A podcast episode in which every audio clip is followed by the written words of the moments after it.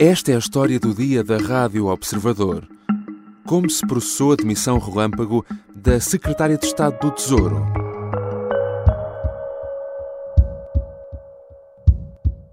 O português comum que vive com um determinado salário e nesta situação de dificuldade, estes valores fazem estes, estes valores fazem-lhe muita, muita, muita, muita impressão. Há quem pense, bom, era, era bonito prescindir disso, atendendo a que está noutra função. Mas no ponto de vista jurídico, a lei permite isto, eh, é assim. Meio milhão de euros foi quanto Alexandra Reis recebeu há apenas 10 meses da TAP como indemnização por abandonar dois anos antes do previsto um cargo de administradora da empresa. É assim, afirmava Marcelo quando se pronunciou pela primeira vez sobre o caso, num tom quase resignado. Só que, desde então, a questão que se pôs insistentemente foi: seria mesmo assim? Teria Alexandra Reis direito àquele dinheiro? Tivesse ou não acabou mesmo por não resistir à polémica. Boa noite. Começamos com a admissão da Secretária de Estado do Tesouro, uma admissão a pedido do Ministro das Finanças. É o que anuncia esta noite em comunicado o Ministro das Finanças. Fernando Medina diz que pediu eh, hoje a Alexandra Reis para que apresentasse o pedido de demissão como Secretária de Estado do Tesouro, o que foi prontamente aceito. Na mesma nota, o Ministro das Finanças diz que tomou esta decisão no sentido de preservar a atividade política Afinal, não foram necessários esclarecimentos adicionais, como tinha chegado a admitir o próprio Primeiro-Ministro. Ao final da noite, o Ministério das Finanças anunciou a saída da Secretária de Estado do Tesouro, que nem um mês chegou a estar no cargo. Ainda que a TAP tenha garantido que tudo foi feito dentro da legalidade, Fernando Medina chegou à conclusão que Alexandra Reis não tinha condições políticas para continuar e pediu a sua demissão. Nos esclarecimentos, a companhia aérea de capitais públicos revelou que a compensação pedida por Alexandra Reis para sair em fevereiro foi de 1,5 milhões de euros, o triplo do que acabou por efetivamente receber. O que precipitou a demissão e porque é que o Presidente da República esteve tão ativo neste caso nos últimos dias? São questões para a conversa com Rui Pedro Antunes, editor de política do Observador. Eu sou João Santos Duarte e esta é a história do dia. Bem-vindo, Rui Pedro. Olá, João. Este caso arrastava-se há dias com intensa pressão pública, eh, nomeadamente por parte do Presidente da República, quando tudo indicava que se deveria arrastar ainda mais, eis que termina com a demissão relâmpago da Secretária de Estado do Tesouro, Alexandra Reis, já perto da meia-noite. Ora, o que é que acabou por acontecer?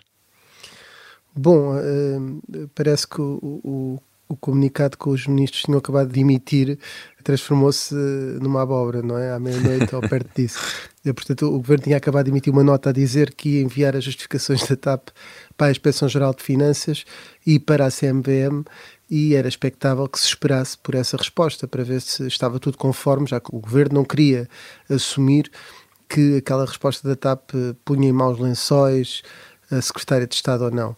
Ora, uh, isso tudo uh, não aconteceu e em pouco tempo tudo se precipitou e, e Fernando Medina pediu então a, a Alexandra Reis que se demitisse uma proposta que foi prontamente aceita. Uh, uh, uh, diz Fernando Medina que é preservar, para preservar a autoridade do Ministério das Finanças. Veremos se é mesmo assim ou não. Registro, em primeiro lugar, que os senhores Ministros das Finanças e das Infraestruturas já enviaram o comunicação à TAP para a Inspeção-Geral de Finanças e também para a Comissão de Mercado de Valores Mobiliários, para que haja um cabal apuramento não só da legalidade mas também do cumprimento pela TAP de todos os seus deveres de transparência e de correção de informação ao mercado. Em segundo lugar, registro que a senhora Secretária de Estado prontamente já declarou ontem eh, que devolveria tudo o que lhe tenha sido pago indevida, indevida, indevidamente. Quanto a mais, acho que agora eh, a informação chegou mais ou menos na mesma altura em que aqui cheguei, irei falar com os senhores ministros, qual é a avaliação que fazem e quais são os passos seguintes. Nada nestas palavras de António Costa ao início da noite indicavam que eh, a demissão pudesse ser de facto tão rápida. Eh, o Primeiro-Ministro garantia que os esclarecimentos da TAP ainda seriam enviados à Comissão do Mercado de Valores Mobiliários e à Inspeção-Geral de Finanças e só depois então eh, seriam decididos os próximos passos a tomar. E Costa reforçava mesmo que Alexandra Reis até estava disposta a devolver o dinheiro caso se viesse a provar que a indemnização eh, não era legal. Quererá isto dizer que, por esta altura, eh, o Primeiro-Ministro ainda não estaria convicto da demissão? Bom, ele pelo menos não, não estava convicto que queria anunciar a demissão ali, porque eu acho que na cabeça de António Costa a situação já estava resolvida desde que ao início da tarde, na, numa resposta à agência Lusa, disse que desconhecia em absoluto os antecedentes. Ora, sei que é uma maioria absoluta, mas a palavra absoluto estava lá, uhum. como quem diz: eu não tenho nada a ver com isto, daqui lavo as minhas mãos como Pilatos, eu, portanto, isto é lá com eles, isto é com um, a Secretária de Estado, e dizia que aguardava também o esclarecimento cabal. Depois falou ao início da noite, uh, como dizias, uh, João, e, e, dizia também que os dois ministros iria avaliar com os dois ministros os próximos passos. Ora, o que parece é que se ele ia falar com os ministros, falou, está falado, não tem discussão, não é? Portanto, o que me parece aqui é que isto não foi para afirmar a autoridade de Fernando Medina ou do Ministério das Finanças, acho que o que ficou bem afirmado foi a autoridade de António Costa, porque parecia, é pelas declarações que vinha ele próprio acumulando uh, uma irritação uh, profunda com este caso e o, o, que é certo é que o assunto ficou resolvido. Provavelmente uh, estava num local em que ainda tinha que falar e não era indicado e acabou por falar com os dois ministros e, e devem ter decidido isto em conjunto uh, para não arrastar mais o caso. Uhum. Esta terça-feira, o tão esperado esclarecimento da TAP uh, sobre este caso chegou finalmente. Uh, nele, a companhia uh, vinha garantir que não havia qualquer ilegalidade neste processo de indemnização de 500 mil euros e revelou até um outro dado, que Alexandra Reis pediu uma indemnização muito superior de 1,5 milhões de euros. Mesmo que tenha sido tudo feito no respeito da lei, como uh, garante aqui a TAP, Medina terá de facto percebido que, até do ponto de vista daquilo que é a percepção da opinião pública, a posição da Secretária de Estado era insustentável.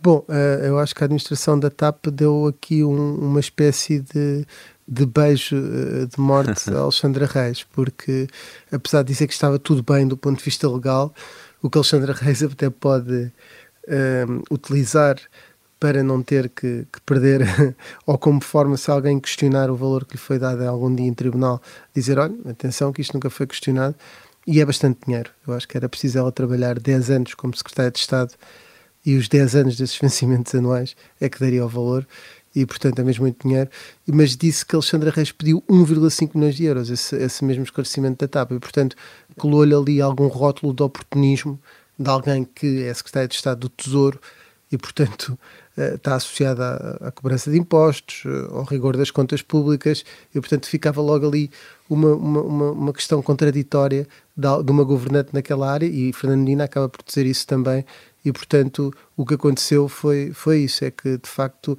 o, o esclarecimento da TAP teve esse dom.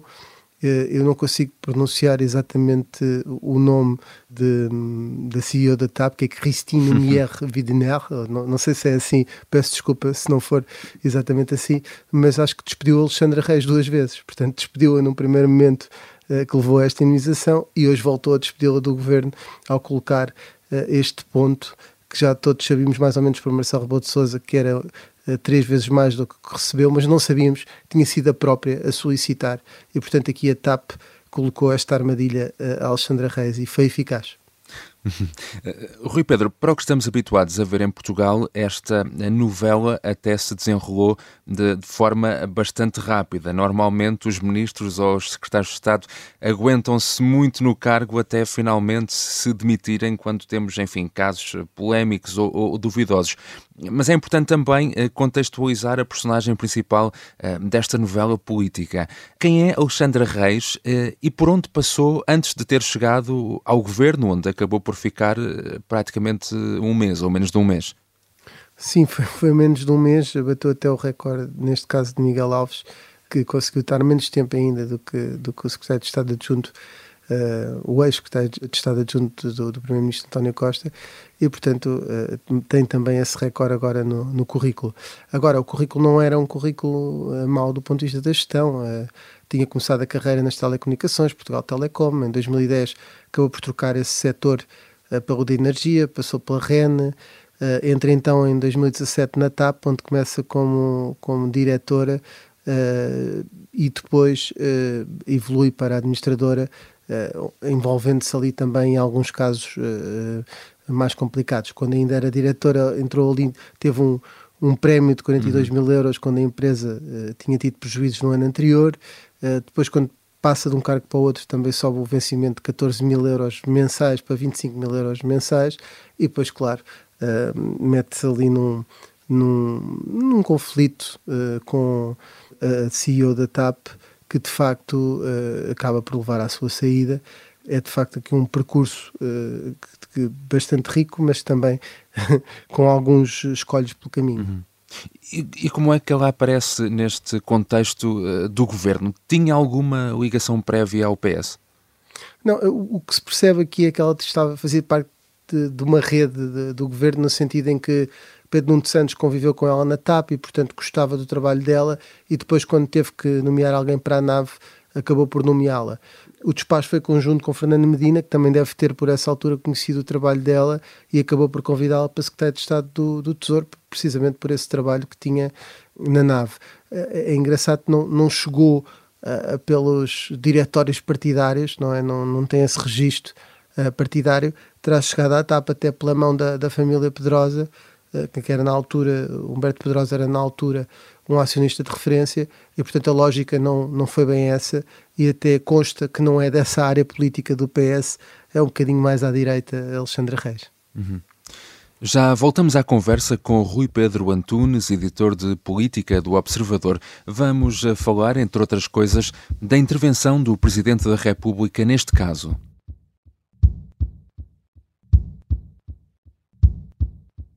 Eu sou a Sónia Simões, sou jornalista do Observador e durante grande parte deste ano de 2022, com o jornalista João Francisco Gomes, dediquei meses a investigar casos de alegados abusos de menores por elementos da Igreja. Este trabalho de investigação implica semanas de entrevistas, consulta de documentos e muitas viagens por todo o país. Isto só é possível graças aos assinantes do Observador. Assinar o Observador é fundamental para um jornalismo de qualidade. Regressamos à conversa com Rui Pedro Antunes, editor de política do Observador. Nos últimos dias, o Presidente da República falou insistentemente na polémica em torno da Secretária de Estado do Tesouro.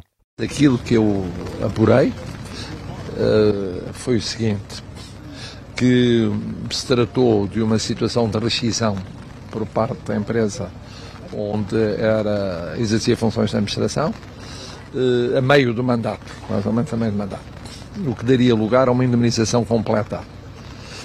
Foi negociada um terço dessa indemnização. A indemnização completa seria três vezes superior, foi negociada aquela.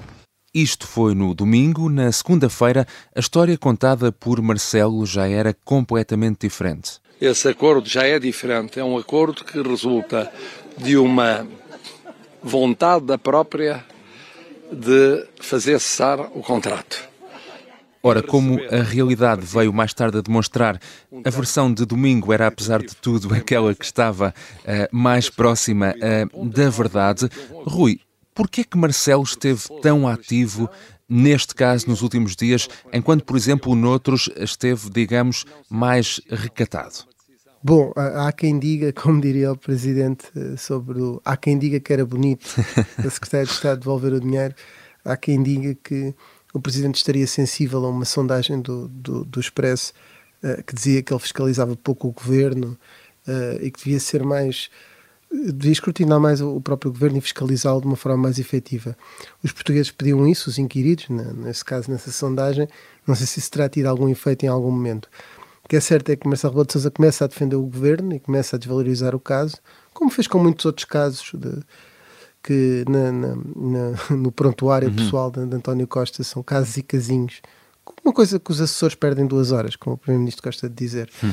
E nesse caso, Marcelo Rebelo de Sousa começou por desvalorizar, depois veio colocar pressão sobre a Secretária de Estado, uh, já falava em consequências, em fortalecer ou enfraquecer conforme a resposta da TAP, e no dia da admissão ainda fez aqui uma, uma propriamente uma ensaiou uma defesa dos ministros e do, e do governo, disse que não era o, presidente, nem o primeiro-ministro, nem os ministros que tomavam esta decisão, como que a meter só a, a, a responsabilidade quer na TAP, quer na própria Secretária de Estado que estava em causa, e portanto são, foram declarações um pouco erráticas, uhum. uh, pôs uma pressão máxima, eu acho que pode ter a ver com isso, com uma mudança de estilo para ser algo mais próximo daquilo uh, que os portugueses uh, parecem exigir de Marcelo, de acordo com, com esses estudos de opinião. Uhum.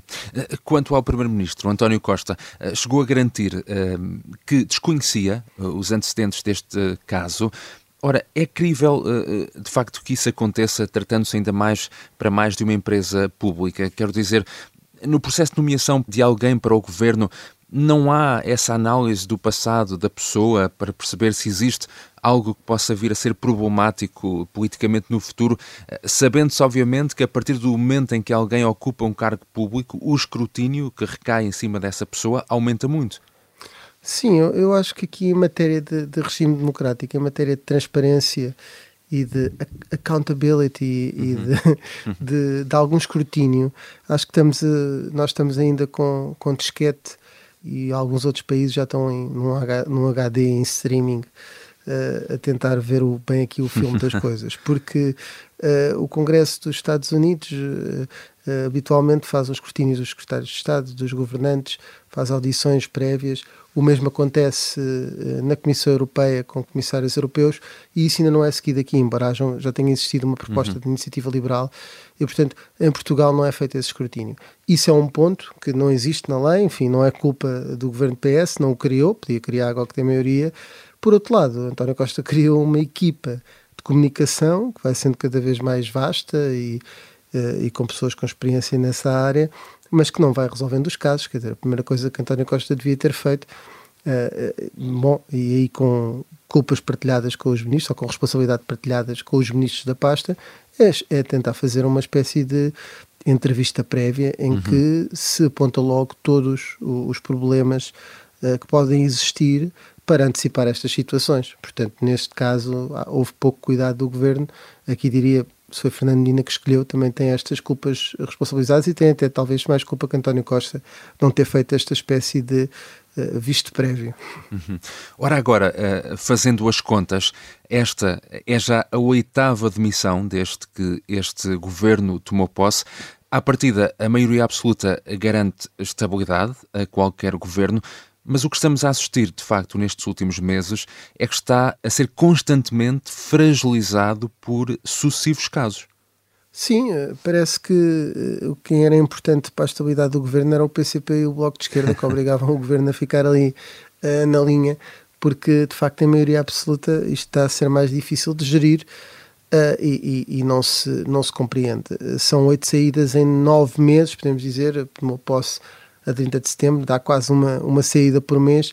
Óbvio que a primeira de todas terá sido razões de saúde, depois uh, a saída de Marta Temido, uh, António Lacerda Salles e, e, Fátima Fonseca foram por arrasto, porque eram secretários de Estado e perderam aí o mandato e depois não foram reconduzidos. Miguel Alves foi atrapalhada, que se sabe. Uh, e depois, quando houve esta remodelação, a mesma onde entrou Alexandra Reis, houve dois ministros da Economia que se incompatibilizaram com, com o ministro, queriam mandar mais do que o ministro, que foram também corridos, uh, perdão uma expressão, uh, nessa uhum. leva. E, portanto, há aqui uma grande instabilidade, a imagem pública do governo fica, obviamente, afetada. Nós vínhamos isto em eh, momentos do género governo de Santana Lopes, fase final do governo de António uhum. Guterres, mas eram governos minoritários. Acho que uh, num governo de maioria absoluta haver este tipo de descontrole é de facto uma coisa nunca vista e em tão pouco tempo. Não é uma coisa, estamos a falar de saída de oito ou nove governantes uh, num espaço de dois ou três anos. Não, estamos a falar de nove meses. Uhum. Obrigado, Rui Pedro Antunes. Ora é essa. Rui Pedro Antunes é editor de política do Observador. Esta foi a história do dia. A sonoplastia é da Beatriz Martel Garcia. A música do genérico do João Ribeiro. Eu sou o João Santos Duarte. Até amanhã.